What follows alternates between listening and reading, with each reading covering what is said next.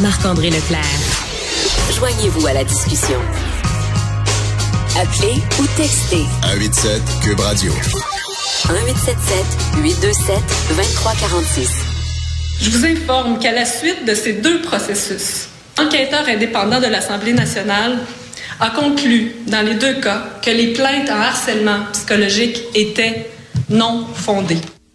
Vous venez d'entendre Marie-Ève Proux lors de son point de presse à 14 heures, donc la députée sortante maintenant là de euh, la circonscription Côte de Beaupré là, dans le secteur de Montmagny, la Pocatière. Donc la députée Kakis a annoncé qu'elle n'allait pas se représenter là suite à des plaintes là euh, d'harcèlement psychologique. Pour comprendre un peu tout ça et regarder également l'œil par rapport à la gestion euh, au niveau des communications, allons nous allons nous entretenir avec Bernard Motulski, titulaire de la chaire de relations publiques et communication marketing de l'UCAM et professeur des communications.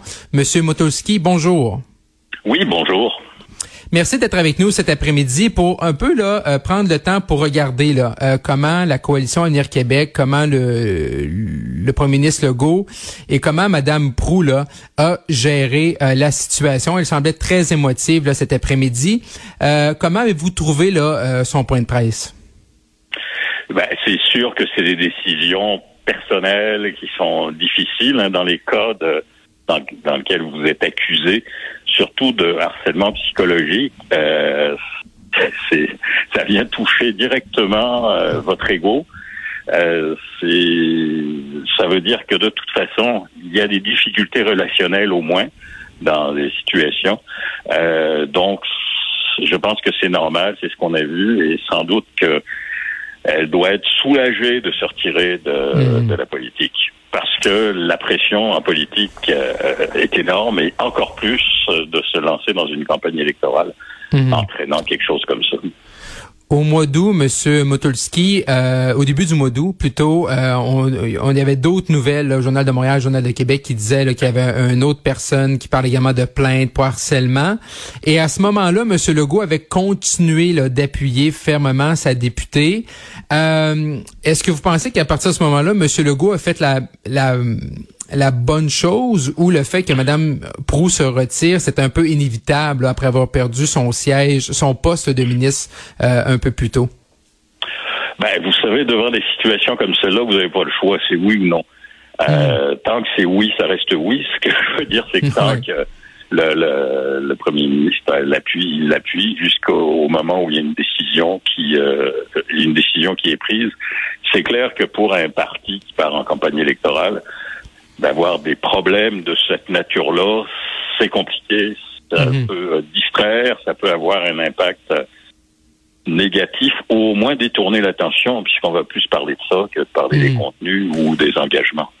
Mais est-ce que vous pensez, comme vous, là, comme spécialiste en relations publiques, communication, est-ce que vous pensez vraiment que la situation dans cette circonscription-là, avec cette ancienne ministre, Mme Prou, est-ce que vous pensez vraiment que ça aurait été un caillou dans le soulier de M. Legault jusqu'au vote le 3 octobre? C'est le genre de, de, nouvelles qui peut revenir, euh, que les adversaires peuvent décider d'utiliser, et vous mhm. n'avez pas vraiment de d'argumentation autre euh, que de dire ben on garde notre confiance parce que c'est des c'est des dossiers qui à l'heure actuelle sont pas judiciarisés et on a peu d'informations autres que des rumeurs qui circulent. Euh, c'est est-ce que dans la, la, dans la circonscription, ben, elle avait été élue avec plus de 50% des voix. Euh, je pense pas que ça puisse, ça, ça va dépendre de, du type de candidature que qu'on va avoir. Mais je pense que le problème principal dans des dossiers comme ça, c'est l'impact que ça a sur la campagne générale, plus que localement. Au-delà, M. Motulski, au-delà de, la situation avec Mme Prou, comment euh, vous, là, euh, comment au niveau de la communication, au niveau des relations publiques, qu'est-ce que vous conseillez un parti politique dans cette situation-là? Si on se détache un petit peu de Mme Prou, là, quelques instants, euh, qu'est-ce comment on devrait gérer ça? Parce que souvent, tu les, les, gens qui sont en politique ne sont pas nécessairement formés en relations euh, humaines, par exemple. C'est pas euh, ou en ressources humaines. C'est pas des spécialistes euh, dans les RH. comment on doit gérer ça? Est-ce qu'il aurait été mieux dès le départ de demander une enquête indépendante? Là, Madame Prou nous a sorti deux rapports de l'Assemblée nationale où ce qui disent que les plaintes sont non fondées, mais on sait qu'il y a eu une entente hors cours. Donc là, ça laisse comme une espèce présumée que c'est passé quelque chose.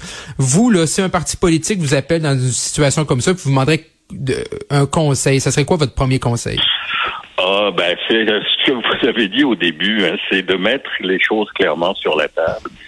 Euh, faut avouer, à demi pardonner, il y a des explications qui peuvent être données sur des difficultés relationnelles, euh, mais il y a, ça, ça veut dire une reconnaissance euh, des faits. Et ça, je suis pas avocat. Les avocats n'ont pas forcément la même façon de, de, de, voir les choses. Mais sur le plan des communications, c'est sûr que c'est plus clair quand on est capable de mettre au point la situation, de dire ce qui s'est passé, d'évoquer certaines difficultés et euh, pas forcément de s'excuser, mais au moins de dire que c'est le genre de choses sur lesquelles on est on, travaille et qu'on on, s'engage à corriger.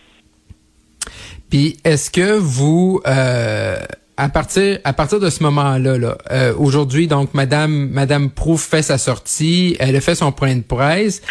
Est-ce que vous pensez que, tu sais, on a tiré comme un mot québécois sur le plaster, puis ça va se terminer là, ou vous pensez qu'il peut y avoir des dommages dans la perception que les gens voient, ben, ok, Monsieur Legault, la CAQ, ont gardé Madame Prou ministre longtemps malgré les plaintes, après ce député, et là Madame Prou nous dit, euh, je me représente pas. Est-ce que vous pensez que même si elle a quitté, que ça va pouvoir être utilisé par les adversaires de Monsieur Legault? Les adversaires vont sans doute l'évoquer, mais je pense qu'il y a d'autres enjeux quand même plus mhm. importants dans la campagne qui vont qui vont sortir. Maintenant, ça dépend aussi de ce que les victimes euh, présumées euh, vont faire aussi. Et est-ce qu'il y a des sorties publiques qui vont euh, qui, qu'on va voir au cours des prochains jours Ça, ça pourrait ramener au, premier plan de l'actualité cette question-là. Mais sinon, je pense que la, la Madame Prou se retire. Madame. Prou va, on va voir ce qu'elle va, ce qu'elle va faire par la suite. Elle va en tirer les, les, conclusions et je pense que ça sera certainement pas un, enjeu dans la dans la campagne. Mhm. En terminant, Monsieur Motulski, euh, Madame Prout, durant son, son point de presse, elle évoquait le fait de, de sa passion pour le Québec, qu'il aurait peut-être forcé à être peut-être malhabile, ses ambitions aussi. Donc, ce qu'elle reconnaissait, c'est que peut-être que oui, elle avait brusqué des gens euh, dans son milieu de travail, mais c'était pour la passion de, de la province, de, du Québec et de sa circonscription. Est-ce que pour vous, comme spécialiste en communication, est-ce que c'était une bonne ligne d'attaque, entre guillemets? C'était sans doute le plus loin qu'elle pouvait aller pour euh, hmm. reconnaître qu'elle avait pu euh, poser des gestes euh, maladroits.